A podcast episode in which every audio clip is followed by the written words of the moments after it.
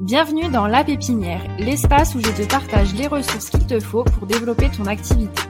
À chaque épisode, j'accueille un expert pour décortiquer le sujet du jour.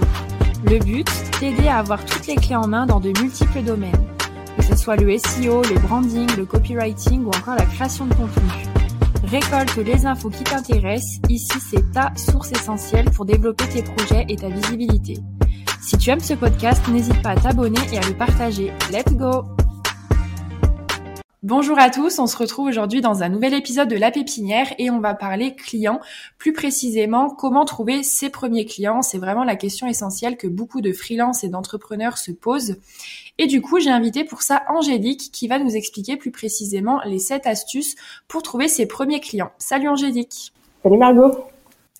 Alors, eh ben, écoute, je te laisse commencer tout de suite avec euh, cette première astuce.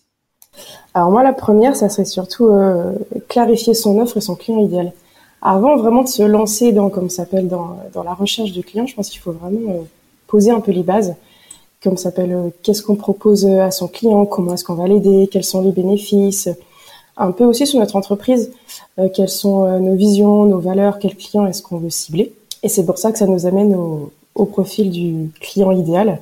Alors moi, je me rappelle au tout début, je m'étais dit, bon, le client idéal en rédaction web, tu sais, on s'en fout un peu. Je l'avais mis sous le tapis parce qu'en plus, je comprenais pas trop comment le faire, comment le créer. Et, euh, du coup, ouais, j'avais, euh, j'ai dit oh, bah, c'est pas grave, c'est pas pour moi. Et en fait, j'ai pas touché dans la sonde pendant pendant dix mois. Et euh, j'ai participé à un atelier sur persona et ça, ça a tout débloqué, je trouve. Quand tu sais qui tu cibles, comment tu l'aides, en fait, t'as tout, tout qui s'ouvre un peu à toi, quoi. C'est, c'est, c'est vraiment limpide. Après, il y a rien de définitif. Je pense qu'il y a des choses qui évoluent au fur et à mesure. Des fois, notre persona évolue, on en apprend au fur et à mesure qu'on, qu'on côtoie. Je te rejoins là-dessus et c'est vrai que nous, euh, je trouve que pendant nos études, on voit vraiment le profil type persona, euh, nom, prénom, âge, passion. Mais finalement, je me rends compte aujourd'hui que ça va beaucoup plus loin. C'est vraiment quelles sont ces problématiques. C'est beaucoup plus précis et c'est ce que j'ai vu euh, en ce moment un petit peu sur LinkedIn et sur lequel j'essaie de, travailler. Je suis d'accord avec toi parce que moi quand j'avais vu au tout début, on te disait, euh, enfin moi j'avais vu, ben, est-ce qu'il regarde TF1, est-ce qu'il regarde M6, est-ce qu'il regarde, j'étais là mais, mais comment, je peux le savoir? Enfin c'était vraiment des trucs très très précis alors que des fois au début on n'a pas besoin de rentrer dans dans de la autant de précision. On peut rester un peu plus vague. Déjà comment est-ce que je peux l'aider? Quelle est sa problématique au quotidien? Je trouve que déjà ça nous apporte déjà une grande une grande aide et puis après au fur et à mesure on peut poser des questions et vraiment vraiment affiner. Carrément. Et eh ben écoute, je te laisse continuer avec euh, la deuxième astuce. Alors moi, c'est en parler autour de soi parce que euh, du coup quand on euh, quand on se lance en fait, c'est important de il peut y avoir des clients partout. En fait, selon le produit qu'on vend, ça peut être son coiffeur, ça peut être sa boulangère, et que sa boulangère, elle connaît quelqu'un qui connaît quelqu'un qui en a besoin.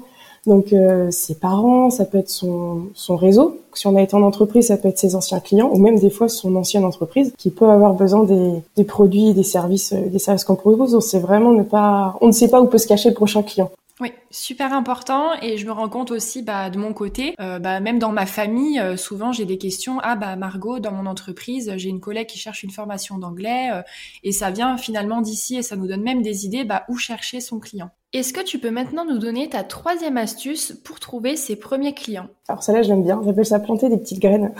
en fait j'appelle ça parce qu'en fait ça rejoint un peu la première où on ne sait pas d'où va venir son client, surtout au début. C'est tu un peu comme dans le jardin, tu plantes tes graines un peu partout sur une plateforme, euh, sur LinkedIn, sur Instagram, comme ça s'appelle avec euh, tes anciens clients. Enfin voilà, des petites graines un peu partout. Certaines, comme on dit, vont germer, d'autres vont pas du tout germer ou vont mettre un peu plus de temps, vont peut-être arriver dans six mois. Et ça permet de, de vraiment, euh, comme on dit, rester ouvert et de pouvoir euh, faire son petit jardin un peu partout et récolter ses efforts. Et ensuite, une fois qu'on voit d'où ça pousse, on dit ah bah tiens à cet endroit-là je peux cultiver un peu plus euh, un peu plus euh, voilà mon jardin parce que je sais qu'il y a des euh, il y a des meilleurs résultats avec avec cette méthode là. Est-ce que toi de ton côté tu as une plateforme, un réseau social où c'est que tu arrives plus à acquérir des clients? Moi, quand je regarde, ça a été pas mal LinkedIn. Okay. J'ai eu pas mal de clients sur LinkedIn, le bouche à oreille parce que du coup j'avais des amis qui étaient aussi comment ça s'appelle dans le euh, dans le web développeur web et donc du coup euh, c'est là où j'ai pu avoir euh, où j'ai pu avoir des clients et Instagram aussi je me suis lancée beaucoup plus tard sur Instagram et au final je me suis rendu compte bah, tu en faisant mon persona que ma, que j'avais une partie de ma cible qui était aussi sur Instagram donc du coup j'ai pu avoir aussi de ce côté là mais c'est vraiment ces trois trois principaux et un peu la prospection quand même. Ok. C'est pas là où j'ai été le plus actif, mais la prospection, j'avais quand même eu des, des très bons retours euh, au début. tu vois, des petites graines un peu partout. Donc pour résumer, euh, essayer un petit peu, bah, comme tu viens de le dire, de d'essayer plusieurs plateformes, plusieurs réseaux sociaux, voir là où ça fonctionne, s'axer du coup et privilégier euh, ces, ces supports-là pour trouver euh, ses clients.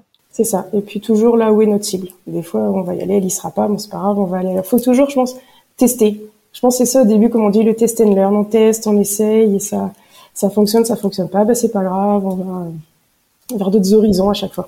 Yes. Écoute, on peut passer à la quatrième astuce. Ah, c'est la prospection. Alors souvent, ça fait un peu peur la prospection. Moi, la première la prospection, j'avais super peur. Je pensais, tu sais, allez, je vais embêter les gens, je vais envoyer des emails ou les appeler. Et au final, la prospection apporte quand même euh, des clients immédiatement. Tu sais, par rapport, par exemple, à l'inbound marketing qui met beaucoup plus de temps à arriver, la prospection, tu peux avoir des clients, euh, voilà, on dire un peu plus vite. Et euh, j'avais eu un conseil, tu sais, qui m'avait beaucoup aidé en me disant, bah, en fait, tu n'embêtes pas les gens, tu leur apportes une aide. Tu les aides à régler une problématique qu'ils ont. Donc, il faut aller les voir pour, euh, pour, pour les aider. Et ça m'avait, ça m'avait beaucoup aidé, à changer un peu le, le, mindset par rapport à la vente.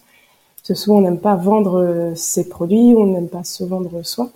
Alors que la prospection, quand elle est bien faite avec une stratégie, elle peut quand même amener surtout au début, euh, surtout au début des clients. Et du, et du coup, la prospection, c'est là où le client idéal est très important. Parce que du coup, on sait où aller, euh, on sait aussi où aller le chercher, parce qu'il y a de la prospection par email, mais aussi de la prospection sur LinkedIn, la prospection peut-être sur Instagram. Donc, euh, avoir son client idéal permet aussi de savoir qui on veut prospecter et où est-ce qu'on peut le prospecter.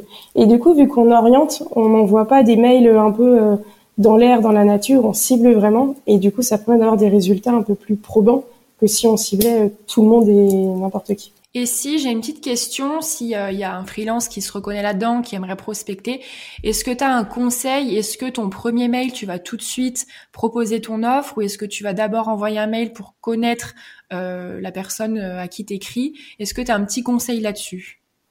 Moi, du coup, c'est que j'ai envoyé un email où d'abord, comme ça s'appelle, je me renseignais sur la cible déjà en amont, sur ce qu'elle faisait, qui était le qui était comment ça s'appelle la personne en charge pour pouvoir personnaliser un peu le mail. Après, chacun a un peu son approche, il différentes approches par rapport à ça, mais moi j'aimais bien personnaliser mes mails au lieu de mettre monsieur, madame, mettre vraiment le, nom de la personne, vraiment se renseigner sur la cible, quelle est sa problématique et comment toi tu peux l'aider. Et ensuite, voilà, évoquer son problème, euh, proposer notre solution par rapport au problème qu'il a. Mais tu vois, c'est vrai que pas proposer la solution directement, euh, directement d'emblée, mais vraiment le faire de manière plus subtile, lui montrer comment est-ce qu'on peut l'aider, et, euh, et, par moment aussi peut-être pouvoir proposer un conseil pertinent. Après, ça dépend des personnes. Il y en a qui le prennent bien, il y en a qui le prennent mal. Donc après, c'est toujours, c'est toujours voilà, de, de, tester différents mails, différents objets aussi, et puis euh, puis avoir euh, là où il y a le, le, meilleur retour, et ensuite affiner au fur et à mesure. Donc quatrième astuce, la prospection, bien connaître sa cible et envoyer son mail en connaissant un petit peu ses, ses, besoins pour répondre à sa problématique. Et ben je te laisse passer à la cinquième astuce. Euh, c'était l'inbound marketing. Alors, euh, l'inbound marketing, du coup, comme ça, c'est comme ça s'appelle, euh, c'est susciter l'intérêt avec des contenus pour, du coup, le client vienne à toi, donc c'est toi, toi qui vienne à lui. Ce qui est intéressant, je vois avec l'inbound, c'est qu'on peut le coupler à la prospection, surtout au début. Tu vois, moi, au début, je faisais que l'inbound et, je pensais que les clients allaient arriver, tu sais, il y allait avoir plein de clients, j'allais avoir plein de demandes, et des fois, on peut être vite déçu parce que ça n'arrive pas toujours. Des fois, l'inbound marketing prend du temps, et du temps euh, pour créer du contenu, pour avoir une communauté, euh, tu sais, engagée. Ça se fait pas en un claquement de doigts. Il y a les algorithmes aussi qu'il faut pouvoir euh, dompter qui montrent pas ton. Mais ça reste une bonne technique, moi, je pense, pour trouver des clients sur le long terme. Et on passe aussi sur le personnel, de toute façon, il est toujours là, lui, pour pouvoir bien cibler, comme ça s'appelle, les plateformes, parce que c'est vrai qu'une bonne marketing, ça peut être de la vidéo, du podcast, des articles de blog, enfin, vraiment, c'est vraiment très varié, donc ça permet à la personne de, comme s'appelle, pouvoir choisir euh, là où il a le plus d'affinité et où il y a son client pour pouvoir euh, le mieux le toucher, quoi. Donc c'est un croisement euh, des deux, on va dire. Du coup, cette sixième astuce, donc du coup, moi, c'est les réseaux sociaux et plus particulièrement LinkedIn. Parce que je vois dans mon cas, comme ça s'appelle, ma cible était sur LinkedIn et j'ai commencé en fait par LinkedIn au final. Et je trouve que c'est un bon moyen quand ta cible est dessus de pouvoir créer du contenu, mais aussi de pouvoir rencontrer d'autres freelances ou d'autres personnes de ton comme ça s'appelle dans ton domaine. Moi, je vois par exemple, je suis toute seule, j'ai personne qui fait de, freelance autour de moi. Donc ça, quand je me suis lancée, euh, j'avais personne à qui parler et du coup, je trouve que LinkedIn était bien pour ces deux choses, trouver des clients et vraiment, il y a une communauté de freelance dessus où j'ai appris plein de conseils, j'ai appris plein de choses et j'ai discuté avec plein de personnes par message, donc c'est vraiment génial pour ces pour ces deux aspects. Après, tu as LinkedIn, tu as la donc as la création de contenu. Après, c'est vrai que c'est toute une stratégie derrière et comme ça s'appelle et nous voilà nous notre notre expertise donc euh, c'est là aussi où il y a tout un côté vraiment stratégique sur les réseaux sociaux qu'il faut pas négliger, c'est pas poster pour poster. Et tu as le côté LinkedIn aussi où tu peux être proactif et pas juste attendre comme on s'appelle des réactions, mais euh, c'est pouvoir aller euh, contacter des personnes que tu souhaites parce que c'est vrai qu'au final c'est une grande communauté de, de, professionnels et de pouvoir être proactif dans ce sens-là et coupler comme on dit la prospection du coup sur LinkedIn qui est un peu différente et d'aller contacter des gens qui qui, qui t'intéressent, de, de créer des interactions au final, comme s'appelle au-delà des fois des messages ou des commentaires qu'on peut, peut recevoir. Donc c'est là où c'est, un réseau social qui est vraiment intéressant et qui offre pas mal de, possibilités, je trouve. Moi, un livre qui m'a beaucoup aidé, une personne qui m'a beaucoup aidé, c'était Christopher Piton, donc assez connu euh, sur LinkedIn. Et du coup, c'est lui qui m'avait beaucoup aidé sur euh, voilà sur les carousels, pas mal de conseils. Et j'avais pris son livre qui était vraiment assez complet pour quelqu'un qui veut se lancer sur LinkedIn à partir à partir de rien ou alors qui veut consolider un petit peu son, sa présence euh, sur ce réseau social. D'ailleurs, vous pouvez retrouver euh, le lien justement euh, pour ce livre dans la description. Et je voulais rebondir sur la partie réseau, enfin échange. C'est vrai que maintenant, bah, même pour mes invités du podcast, j'ai été leur proposer un appel découverte un petit peu, bah, rien que pour moi, mes connaissances, et c'est super enrichissant de poser des questions sur leur activité, où ils en sont en ce moment, leurs difficultés. Et c'était vraiment très intéressant. Oui, c'est ça. Au-delà de trouver des clients, c'est vraiment un, réseau. Quoique ça peut permettre de trouver des clients, parce que des fois, certaines personnes avec qui on va échanger, qui sont dans des domaines différents, peuvent avoir des fois besoin de nos services euh, pour eux par la suite. Donc c'est vrai que c'est euh, un bel endroit pour échanger, pour créer du lien, et, même sa communauté pour certains. Oui. Et eh ben écoute, on termine avec la dernière astuce. Alors la dernière, c'est pour moi persévérer. Parce que trouver ses, ses, premiers clients, ça peut être vraiment euh, challengeant. On va pouvoir envoyer des fois 30 mails et 30 mails et on n'aura aucun retour ou faire de la création de contenu pendant un mois, deux mois et se rendre compte que bah, on n'a pas trop de retours. Donc c'est vrai que c'est vraiment euh, ne pas baisser les bras, changer peut-être la, j'ai bien changé peut-être la destination du voilier. On n'est peut-être pas dans la bonne destination, le vent souffle peut-être pas du bon côté, mais toujours continuer à persévérer et faire du faire du test and learn, comme je disais, pour pouvoir euh, voilà affiner. Peut-être que notre cible elle est pas là, c'est pas grave, on va voir ailleurs et euh, et pas hésiter aussi à, à s'entourer, à s'entourer d'autres freelances, d'autres personnes qui sont soit dans le même cas que nous pour pouvoir continuer à se motiver et à se challenger et à se dire mais non c'est bon ça va arriver. Ou des personnes qui ont déjà fait ce que nous on a fait et qui peuvent te montrer que oui oui tu peux y arriver. Après faut peut-être euh, persévérer pas baisser les bras changer peut-être une accroche changer euh, des fois peut-être son offre qui était qu'on se rend compte qui est peut-être pas adaptée mais vraiment aller sur le terrain et à la rencontre des gens sur euh, voilà pour pouvoir continuer vraiment sur sur le long terme. Mais ils arrivent ça prend du temps. Moi ça a pris ça a pris un peu de temps mais voilà la création de contenu ça ça paye, tu connais la prospection, peu importe les endroits, on trouve des clients, mais euh, pas baisser les bras. Rester motivé, c'est vrai que bah, je prends l'exemple de LinkedIn, mais quand on voit des personnes qui ont euh, beaucoup de likes, beaucoup de vues, forcément, on aimerait atteindre ce niveau-là. Mais comme tu as dit, ça prend du temps.